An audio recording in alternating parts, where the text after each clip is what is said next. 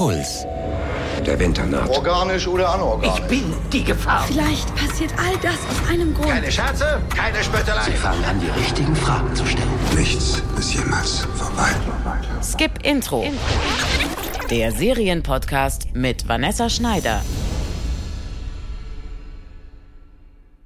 Servus zu einer neuen langen Folge von Skip Intro. Heute geht's um eine Anthologieserie. Das Prinzip kennt ihr bestimmt, zum Beispiel von American Horror Story oder American Crime Story, von Lore oder auch vom Tatort.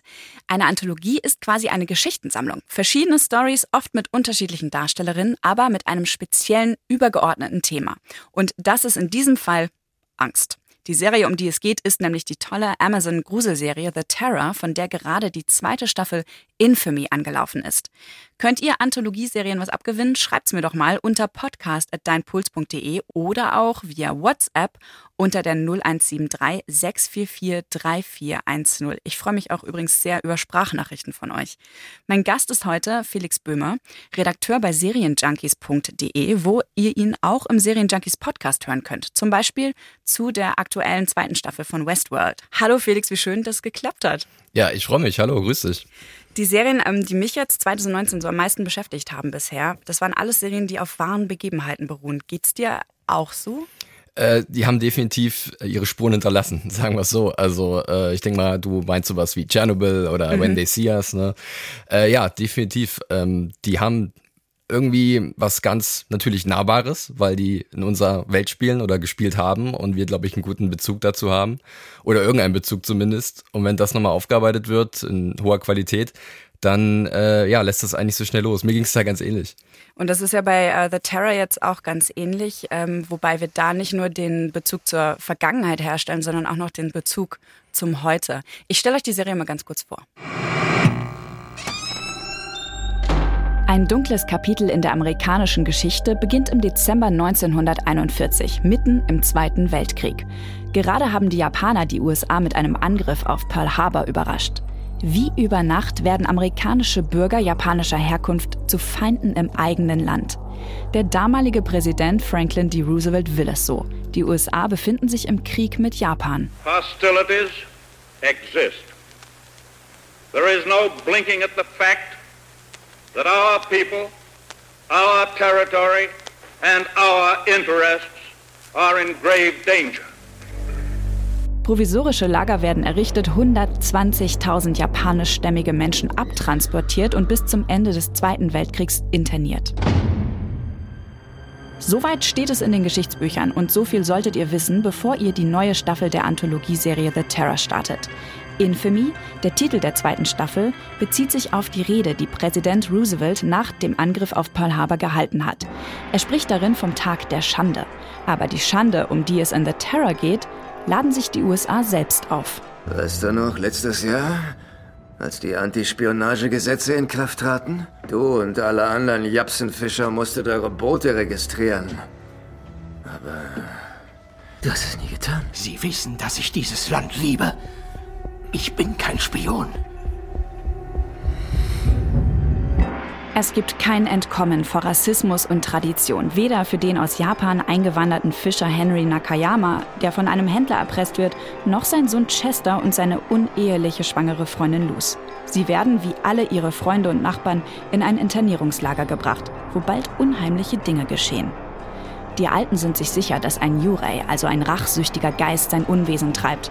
Und Chester lernt den Yurei, der als wunderschöne japanische Frau in Erscheinung tritt, in einem Bordell als Yuko kennen.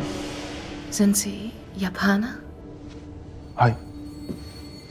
アントワネットさんからここにいる男性にお茶をお入れしてって言われてどうぞ The Terror Infamy erzählt ähnlich wie japanische Kaidan, das sind Gruselgeschichten mit einer Moral, vom Grauen der Vergangenheit. Dagegen verblasst der ominöse Geist, aber so zeigt uns die Serie sehr effektiv, wie sich die Geschichte gerade an der mexikanischen Grenze wiederholt. Diese realistischen Szenen gehen mehr unter die Haut als der Horror, den der Geist im Lager verbreitet. Da ist etwas Böses. Ich kann es spüren. Wir verdienen es. Wir kommen den weiten Weg über den Ozean, aber wir sind hier nicht sicher. Mein eigener Sohn bringt Schande. Ich bezahle dafür. Viele Leute, die an der Serie mitgewirkt haben, haben einen familiären Bezug zum Thema, was sich in vielen kleinen Details widerspiegelt. Zu der hauptsächlich japanischstämmigen Besetzung gehört zum Beispiel Raumschiff Enterprise-Darsteller George Takei. Er hat seine Kindheit selbst in Internierungslagern verbracht und die Serienmacher beraten. Wie schon Chernobyl und When They See Us zeigt auch The Terror Infamy, dass der schlimmste Horror schon längst Realität ist. Und das ist absolut sehenswert, gerade wenn Gruselserien eigentlich nicht so euer Ding sind. Felix, wie ging's dir mit The Terror? Ja, äh, ich war ein großer Fan der ersten Staffel, mal so anzufangen, ähm, die ja ganz woanders gespielt hat, mhm. irgendwo im arktischen Polarkreis. Äh, ein paar Seefahrer sitzen da irgendwie fest äh, im Packeis, versuchen irgendwie eine Nordwestpassage zu finden. Äh, ist jetzt natürlich ein kompletter Szenenwechsel. Und ich musste sagen, dass gleich wieder die Atmosphäre mich sehr gepackt hatte. Also es war das, was sie anscheinend sich sowieso vorgenommen haben für diese Anthologieserie, erstmal den Zuschauer irgendwie zu packen und nicht mehr loszulassen, äh, allein durch die Inszenierung. Und dann war es ganz spannend, weil ich mich persönlich noch nie so wirklich mit diesen japanisch-amerikanischen Internierungslagern auseinandergesetzt habe. Und im Zuge dessen, als ich mir dann die Serie mal angeguckt habe, war ich dann so interessiert, darüber mehr zu erfahren. Habe so ein bisschen angefangen zu googeln. Ich habe so ein bisschen für mich so als eine Art Wikipedia-Serie, äh, so nenne ich die ganz gerne festgelegt. Also so Serien, wo ich nebenbei oft zum Telefon greife, wo das gar nicht so gut ist. Und man sollte sich eigentlich konzentrieren auf die Serie. Aber man will mehr Sachen wissen. Und ja. dann fängt man an, irgendwie zu recherchieren und zu schauen, was ist da wirklich passiert, weil das so ein Kapitel ist in der US-Geschichte, das eigentlich nicht wirklich aufgearbeitet wurde oder nicht so richtig beleuchtet wurde bisher. Und äh, das macht die Serie, so fiktional sie auch ist, aber im Endeffekt ist sie es nicht wirklich, weil sie sich an wahren Begebenheiten orientiert, äh, halt wahnsinnig gut, dass sie einen äh, diese Leiden von diesen Menschen, die da unrechtmäßig inhaftiert wurden, perfekt vor Augen führt und obendrein dann halt noch so eine Art Geistergeschichte da einbaut, die halt dann für die Gruseleffekte da ist. Und die auch kulturell irgendwie in diesem Kontext Sinn macht, was ich total toll gelungen finde ja. irgendwie. Ähm, ja, geht mir auch so. Ich habe auch ganz viele Wikipedia-Serien. Ich finde, das ist eigentlich ein eigenes Genre mittlerweile, ja, oder? Definitiv. In Zeiten von Second Screen und so ist man, glaube ich, äh, bei vielen Sachen immer hinten ran gleich zu gucken, okay, was war da wirklich los? Ja, bei der Serie ist allerdings sehr schade, genauso auch wie bei ähm, Tschernobyl, weil das so toll aussieht, dass man eigentlich und auch so viele schöne Dinge ähm, passieren, dass man sich eigentlich gar nicht ablenken sollte von, vom Bildschirm, finde ich. Ja. Ähm, The Terror ist ja auch eine Anthologieserie, wie ich vorhin schon gesagt habe. Das heißt, in jeder Staffel werden neue Geschichten erzählt. Ich finde das persönlich ein mega geiles Format. Ich liebe diese Serien. Ähm, ich liebe auch American Horror Story, also diese Gruselserie von äh, Ryan Murphy, die jetzt schon auch in der neunten, zehnten Staffel oder so läuft, wo müsste ungefähr so sein, ja. Ich finde es total toll, dass immer die gleiche Besetzung, also in, in, im Grundzügen mittlerweile jetzt auch nicht mehr komplett und es passieren immer andere Gruselgeschichten, die mehr oder weniger in so einem amerikanischen popkulturellen Kontext äh, stattfinden. Und ich finde, irgendwie hätte The Terror eigentlich vom Setting auch ganz gut in diese Reihe reingepasst oder? Ja, definitiv. Ähm, das ist irgendwie schon, man erkennt da gewisse Parallelen äh, und äh, die Idee dahinter natürlich irgendwie was aufzuarbeiten, was wirklich passiert ist, aber gleichzeitig dem halt so einen Rahmen zu geben, der sich so ein bisschen entfernt anfühlt, dass man nicht gleich sagt, okay, ach, okay, das ist genauso wie, wie da und da und ich kenne das oder so, sondern was ganz Neues zu nehmen und dich dann äh, so langsam einzuspinnen, so ein bisschen so reinzuholen äh, und dann Interesse zu wecken. Und ja, diese Kombination von wahrer Geschichte und Horrorelementen und dann die richtige Balance dazwischen zu finden. Ich glaube, da sind wir uns beide einig, dass das jetzt bei Infamy ab und zu so ein bisschen hakt. Mhm. Aber grundsätzlich ist das eigentlich eine super smarte Idee, so das zu kombinieren, weil wir ja Horror oftmals mit irgendwelchen Monstern verbinden mhm. oder so. Aber grundsätzlich ist ja Horror so vielfältig und kann auch so subtil sein und so psychologisch wie halt im Fall von Infamy. Ja, wobei ich bei, bei Infamy das eben ganz interessant finde, die, ähm, das, was da den Terror ähm, auslöst, also die Angst auf beiden Seiten, das ist nicht total einseitig. Also du hast nicht nur die Täterseite, die Amerikaner, die bösen Soldaten,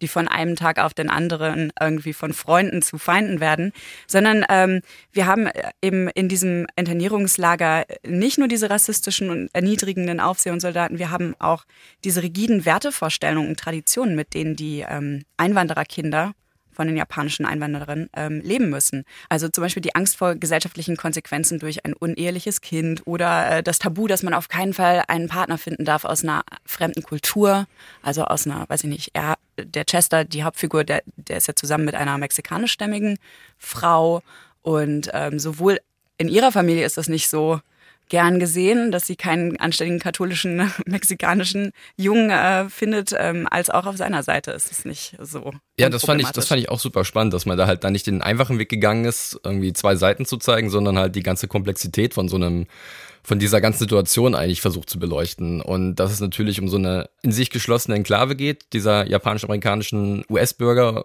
oder wie man das halt dann genau bezeichnen mhm. möchte. Und dass es dann natürlich auch so eine Art Fremdkörper da gibt da drin. Die, die Luz, die du erwähnt hast, die dann irgendwie versucht, Teil davon zu werden, aus ihrer Liebe zu dem Chester und sich auch äh, damit anpassen möchte, aber auch nicht wirklich akzeptiert wird und ähm, aber sich so langsam ranarbeiten muss und ähm, das wird durchaus interessant zu sehen, dass es halt jetzt nicht nur, wie du gesagt hast, zwischen welchen Wärtern und den Inhaftierten, sondern dass es halt grundsätzlich zwischen allen Menschen dann gewisse Skepsis gibt oder Vorurteile und Vorbehalte und äh, was ja im Endeffekt auch nur so ein Abbild davon ist, ähm, was in den Menschen drin schlummert an, an schrecklichen und schlimmen Seiten mhm. und äh, wie sich die dann halt darstellen. Ja, total. Und das haben sie ja in der ersten Staffel auch schon gemacht. Wir haben in der, in der zweiten jetzt irgendwie so Ignoranz, Rassismus, Tradition und, und die Ängste und, und Traumata und der Horror, der daraus entsteht. Und in der ersten Staffel war das so, so, so menschliche Makel, ähm, die uns das Leben zur Hölle machen können. Ja. Also, weiß ich nicht, Arroganz, ähm, äh, Hochmut, Eitelkeiten und sowas. Ja, irgendwann auch nur noch purer Überlebensinstinkt. Ja. Ne? Also ich vor dir und als anderes mir egal, nach mir die Sinnflut und dementsprechend haben sich da Leute dann verhalten und äh, sich zu sehr schlimmen Dingen hinreißen lassen. Ja, ich habe es gerade schon mal erwähnt. Ähm, einer der Berater bei der Serie war George Takei. Ähm, den kennt ihr als Zulu aus der Original Raumschiff Enterprise Serie aus den 60ern. Und der war als Kind tatsächlich selbst auch in diesen Lagern interniert mit seiner Familie. Im Interview mit unserer ARD-Korrespondentin Katharina Wilhelm in Los Angeles hat George Takei von seinen eigenen Erfahrungen erzählt. Das Bankkonto meiner Eltern wurde eingefroren. Ihre Ersparnisse wurden ihnen weggenommen.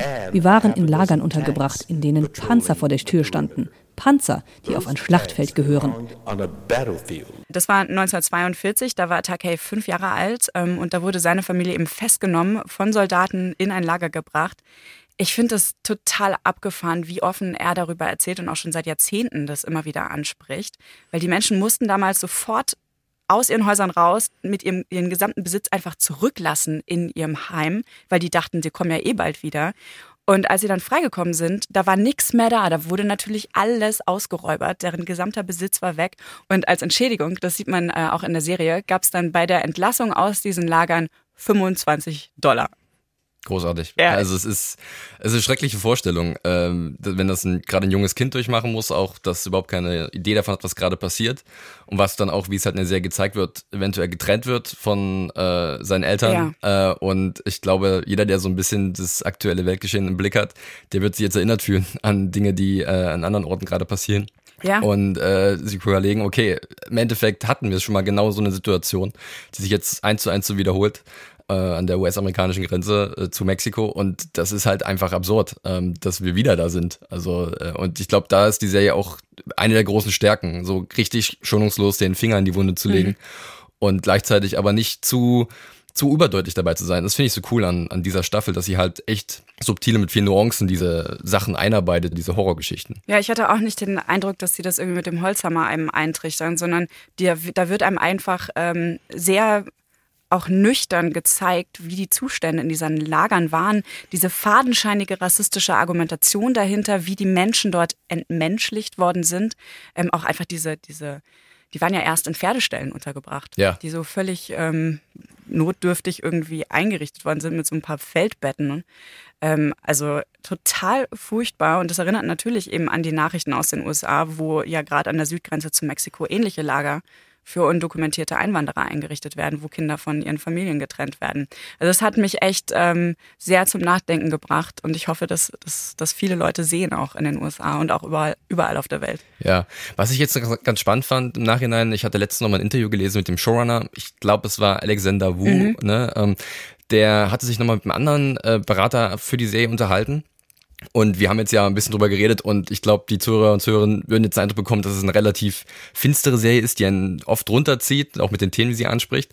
Aber was halt der Alexander Wu dann auch gesagt hat, ist, dass ihm gesagt wurde, dass es natürlich auch so hoffnungsvolle Momente gab in, in diesen Lagern. Also dass halt die Leute natürlich sich gewehrt haben, jetzt vielleicht nicht physisch, aber mental dagegen gestemmt haben, gegen diese Ungerechtigkeiten. Mhm. Und das zeigt man ab und zu auch in der Serie, dass halt irgendwie sich diese japanische Gemeinde so ein bisschen einen kleinen Garten anlegt oder hofft irgendwie da, da durchzukommen und sich gegenseitig vielleicht dann doch irgendwann mehr zu unterstützen, weil sie wissen, ihm wurde Unrecht getan äh, und sie kommen jetzt hier leider leider Gottes wirklich nicht so schnell wieder raus und dann irgendwie durchzuhalten. Da gibt's glaube ich, eine Folge, die heißt Gaman, also müsste die dritte sein oder so, was im Japanischen genau das ist, ne? Diese, dieses Durchhaltevermögen, diese, diese Widerstandsfähigkeit, was ich auch irgendwie sehr äh, beispielhaft finde irgendwie. Das finde ich eh so abgefahren, dass die ganze Serie oder sagen wir mal drei Viertel, die Hälfte bis drei Viertel der Serie ist ja tatsächlich auf Japanisch gedreht.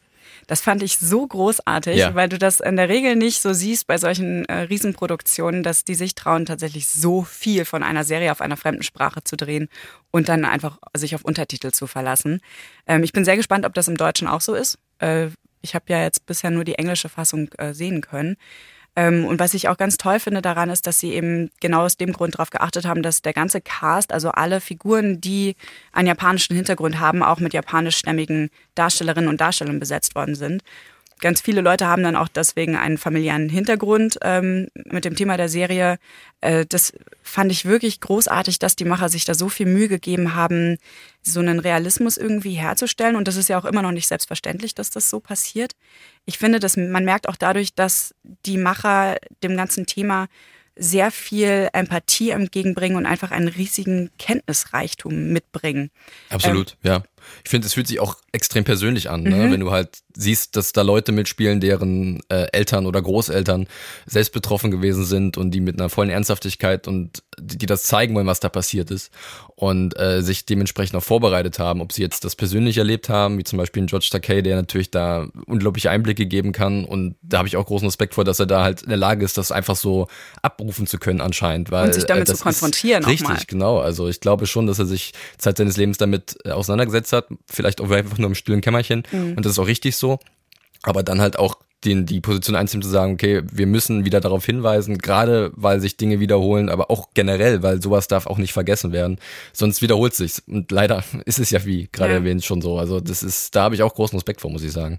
Der Hauptdarsteller Derek Mio, der hat tatsächlich auch mehrere Verbindungen zu der Serie oder zu, dem, zu der Handlung. Sein Großvater war selber interniert in einem dieser Lager und äh, was er auch erzählt hat, ein anderer Großvater, glaube ich, musste auch wie er als Soldat ins Ausland gehen. Also der, der Chester, den, der von Derek Mio gespielt wird, der wird irgendwann als Übersetzer sozusagen mitgenommen von der amerikanischen Armee ins Ausland, um dort eben bei dem Einsatz gegen die Japaner mitzuarbeiten. Und äh, so eine ähnliche Geschichte hat sich in seiner eigenen Familie auch abgespielt. Das hat er alles erst so richtig erfahren durch den Dreh an der Serie. Das fand ich total ja, krass. krass. Ähm, du hast gerade auch schon die Parallelen natürlich angesprochen ähm, zur, zu heute. Ich fand eine Szene sehr, sehr eindrücklich, ähm, wo sich Luz, die Freundin von Chester, gegen Soldaten wehrt, die kleine Kinder aus dem Waisenhaus mitnehmen wollen, weil die japanischstämmig sind. Ja. Miss Luz, Hier ist Miyagawa, richtig? Ihr Name ist Alice. Wohin bringen Sie sie? Hey Max, Noel, alles wird ganz sicher gut. Wir sollen einen Saito, einen Suzuki, einen Watanabe und zwei Yamamotos von hier mitnehmen. Die Yamamotos sind Babys. Es dient der Sicherheit. Wessen? Für wen sind die Kinder eine Bedrohung? Dann habe ich nochmal zurückgespult und es mir nochmal angeschaut. Das fand ich total gut gelöst. Ja, mir blieb da äh, ja, die Spucke weg, wie man so schön sagt. Also es war halt hart damit nochmal konfrontiert zu werden, äh, einfach nur als Außenstehender, ohne selbst so eine Erfahrung glücklicherweise durchgemacht haben zu müssen. Aber es ist irgendwie diese, diese sie, sie verschaffen so Momente einzubauen, die jetzt nicht gefühlt erzwungen sind, weil sie die brauchen, sondern die einfach ähm, leider der Form, wie sie halt dann da dargestellt werden, sich so zugetragen haben und dann sofort halt eine Parallele irgendwie ziehen zu irgendwas, was man schon irgendwo gesehen und von, dem man gehört hat. Und ich glaube, deswegen ist es auch so effektiv in dem, was erzählt wird. Weil wir halt einfach einen Bezug herstellen können, ob jetzt persönlich oder über Dreiecken, über irgendwie Dinge, die wir uns angelesen haben. Äh, und dadurch ist halt der Einschlag von solchen Szenen gleich tausendmal äh, kräftiger und, und, und intensiver, als, als wäre es jetzt irgendwas komplett an den Haaren dabei gezogen ja. ist. Und das, obwohl es eigentlich immer noch fiktiv ist. Also ja. es ist ja, ist ja keine wahre, wahre Begebenheit sozusagen. Das ist wie so eine eher so eine Ansammlung von vielen verschiedenen Geschichten Mhm. und daraus dann eine Geschichte gemacht, äh, eine große, die das alles irgendwie in sich vereint. Ja. Damals haben die Politiker davon gesprochen, dass man Japanern nicht trauen dürfe. Heute spricht der US-Präsident davon, dass die Menschen aus Südamerika und Mexiko Vergewaltiger, Diebe und Kriminelle sind. Und in der Szene finde ich das ähm, auch deshalb so eindrücklich, weil sie eben mexikanischstämmig ist. Und ich glaube, das ist absolut kein Zufall gewesen, dass sie diese Storyline so eingebaut haben. Ja. Nee, äh, da ist, äh, könnte durchaus Kalkül dahinter sein, das stimmt schon, ja. Also äh, vielleicht um in der Hoffnung, dass der Kollege im Weißen Haus AMC empfängt, da läuft's ja in den USA. Oh Gott. ja, aber wer weiß. Äh, Ich glaube eher nicht, dass es auf seinem Programm steht. Ich glaube, er hat nur noch Fox News eingestellt. Ja, was mir aufgefallen ist insgesamt an solchen Serien, ähm, ist also auch was Tschernobyl angeht, was When They See Us angeht ähm, und so. Ähm, unsere Realität überschneidet sich ja gerade ganz stark mit diesen Geschichten, die in diesen Serien erzählt werden. Also man kann nicht einfach abschalten und das einfach vergessen, was man gesehen hat. Also es gibt gar kein Entkommen mehr davor. Und ich glaube, das war vor ein paar Jahren noch ein bisschen anders, als Obama noch Präsident war in den USA, als die EU noch in Ordnung war, kein Brexit äh, gelauert hat auf uns und die AfD zum Beispiel in Deutschland auch noch nicht so stark war. Ähm, ich habe den Eindruck, es gibt vor diesen Geschichten gerade überhaupt gar keinen Ausweg mehr, keine Flucht. Es ist alles, sind diese deprimierenden Geschichten Ja. sind um uns herum und ich glaube, dadurch nehmen die uns vielleicht sogar noch mehr mit als vorher. Ich glaube auch, ich glaube auch, äh, Serien gucken war ja für viele immer lange Zeit so eine Art Eskapismus, ne? Weg von der Wirklichkeit und sich irgendwie fallen lassen in eine fiktionale Welt äh, mit seinen Lieblingscharakteren und Geschichten, die vielleicht so ein bisschen ablenken von dem, was gerade um einen herum passiert, in echt.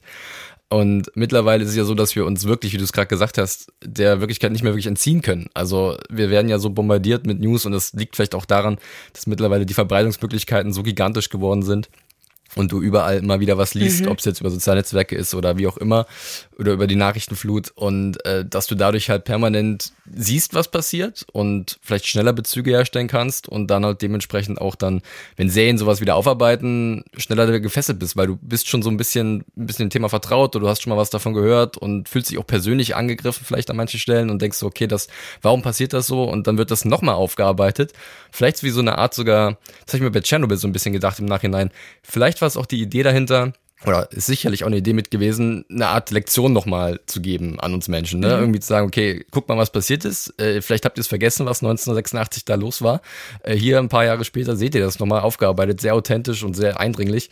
Äh, wir sollten dafür sorgen, dass sowas nicht nochmal passiert. Und äh, dass als irgendwie solche Serien immer wie so eine Art Lehrbeispiele sind mittlerweile. Ja, genau. Und äh, das finde ich aber eigentlich auch gar nicht so schlecht. Ähm, ich finde, ich, ich, mich haben diese Serien alle viel mehr mitgenommen als alle fiktionalen, also rein fiktionalen Geschichten, die irgendwie mit nur mit Metaphern arbeiten Ja. oder Allegorien. Wenn ich jetzt zum Beispiel an Carnival Row denke, die Amazon ähm, Prime Fantasy Serie, wo es eben auch um Ausgrenzung und Rassismus und äh, Diskriminierung geht, aber eben gegen Elfen und nicht gegen andere Menschen. Ja. Und irgendwie hat mich das richtig krass genervt. Also, dass das so Bisschen plump. dass Also, das so plump ist, genau. Es wirkt halt, ja. wirkt halt nicht echt. Und dann möchte ich lieber diese Geschichten nehmen. Gleichzeitig fühle ich mich schlecht dabei, weil es mich auch irgendwie unterhält. Und es sind ja echte Stories. Ähm, naja, Ja, ich finde, äh, dieses Beispiel Carnival Row, das ist ja so, da wird ja was Abstraktes genommen, das wir dann irgendwie angewendet wird, dass wir das irgendwie einordnen können. Ne? Aber es gibt halt so viel konkrete Beispiele äh, mittlerweile, die du halt da nutzen kannst, die einfach noch greifbarer sind. Und äh, deswegen haben die auch für mich persönlich mittlerweile einen ganz anderen Effekt, als wenn mir irgendjemand tausende Allegorien aufzieht oder Metaphern und so, weil im Endeffekt, du kannst dich auch einfach an der Realität bedienen und da also ich sag mal so, die besten Geschichten schreibt immer noch das Leben, wobei jetzt besten eher im Sinne sind die Mhm. packendsten oder die, die einen nicht mehr loslassen. leider, Ja, tragischerweise. leider, wirklich. Ja. Äh, aber es ist nun mal oft so. Ja. Aber was ich auch sagen muss gleichzeitig, ähm, bei all diesem ganzen superrealistischen Horror und Terror und Angst äh, bieten diese Serien auch relativ einfache Erklärungen. Die geben uns Antwortmöglichkeiten auf Schuldfragen zum Beispiel. Äh, die finden ein Ende. In When They See Us ähm, wird die Gerechtigkeit einigermaßen wiederhergestellt. Die Verantwortlichen äh, werden einem Massenpublikum aber auch bekannt gemacht und haben zum Teil auch ihre Jobs dadurch verloren. Genau wie auch bei Tschernobyl. Es gibt aber auch Helden und optimistische Momente trotz aller Tragik. Das gibt's in meinem Alltag so jetzt nicht bei diesen ganzen Nachrichten. Da ist alles kompliziert ähm, und die Wir ganzen warten drauf, Genau. dass irgendjemand mal kommt oder irgendjemand Ja, ja. Äh, sagt, okay, äh, Schluss jetzt, wir, wir ändern mal was. Ja. ja, absolut. Also vielleicht ist das auch so ein Grund, warum ich solche wahren Geschichten gerade fast schon lieber gucke Ja, das ist krass, dass man selbst sich so mit was Schlimmem oder sehr Heftigen auseinandersetzen äh, möchte, freiwillig, weil Mhm. man weiß, was es bei einem auslöst. Aber gleichzeitig will man natürlich auch irgendwie eine Art, ähm, ja, man möchte am Ende, muss was Gutes bei rumkommen. Irgendwie so eine Lektion oder jemand, der sagt, okay, wir haben das falsch gemacht, irgendwie so eine Art Läuterung. Mhm. Und äh, die bleibt halt aktuell noch so in der Wirklichkeit halt aus. Das ist schade. Vielleicht ändert sich das hoffentlich demnächst irgendwann an vielen Stellen. Ja. Ähm, ich wollte noch mal ganz kurz auf die, auf die Horrormittel ähm, zu sprechen kommen. Die Showrunner Alexander Wu und Max Borenstein, die haben ähm, ganz viele ähnliche Stilmittel gewählt, die wir auch in der Serie Chernobyl sehen, also so aus dem Horrorgenre entnommen. Warum meinst du, eignet sich Horror so gut, um diese gesellschaftlichen Missstände zu kommentieren? Ja, ich denke, dass äh, Horror grundsätzlich ja irgendwie dafür da ist, um uns ein bisschen aus der Komfortzone rauszureißen, ne? Uns mit was zu konfrontieren, was wir sonst nicht kennen oder nicht wollen, ne? wo wir bewusst Angst vor haben. Und ich denke aber, dass halt der Horror da am effektivsten ist, wenn er halt genau diese Richtung geht und uns dementsprechend ein bisschen wachrüttelt oder mal so packt, dass wir denken, oh Gott, äh, was ist da eigentlich vorgefallen? Äh, jetzt klar, ist es natürlich jetzt gerade im Bereich von so Gesellschaftskritik mittlerweile sehr beliebt geworden, das Horrorgenre dafür zu nutzen. Ich denke an sowas wie äh, Get Out oder auch Us, ne, die beiden Filme von Mhm, Jordan Peele, genau. die halt da wirklich absolute Vorreiter mit waren oder aktuell halt mit das Beste, was es in dem Genre so mit Mhm. zu sehen gibt.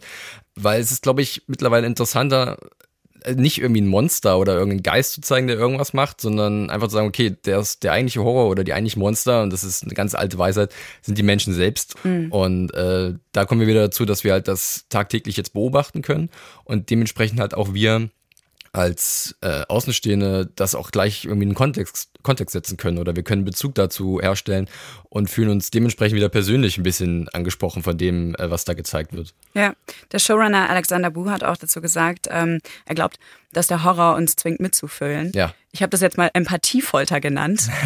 Auch Äh, gut, ja. Oder es ist so was ähnliches. Also so eine wahre Geschichte, äh, da wird es einfach schwerer, sich davon zu lösen und das nur als Story abzutun und zu sagen, ach, war halt Carnival Row mit Elfen und äh, keine Ahnung, Menschen, sondern das ist halt tatsächlich passiert so. Ja, also ich bin jetzt nicht der größte Horrorkenner, auf keinen Fall. Also Mhm. jeder, der mich persönlich kennt, der weiß, ich bin ein Riesenschisser. Ich, ich bin kein großer Fan von, von, von diesen klassischen Horrorfilmen. Äh, aber weil ich ja mittlerweile, oder weil sich das Genre so schon immer sehr divers dargestellt hat äh, und äh, da verschiedene Wege genommen wurden, um halt das komplett auszureizen, was so drinsteckt im Horrorgenre, finde ich es eigentlich ganz spannend, dass das Horrorgenre an sich immer oft so Dinge überspitzt darstellt, Mhm. natürlich auf die Spitze treibt und übertreibt, aber äh, dass wir halt, dass es gar nicht mehr so überspitzt sich anfühlt an manchen Stellen, sondern dass man einfach sagt, okay, äh, ja, es ist eine verrückte Idee und aber es ist ja eigentlich, es ist ja so. Es fühlt sich sehr wahrhaftig an. in Richtig, diesem, ja. Und äh, das finde ich ja mittlerweile auch ein bisschen ein Zeichen unserer Zeit. Äh, ob das jetzt gut ist oder nicht, das darüber kann man diskutieren, aber dass halt teilweise so absurde Prämissen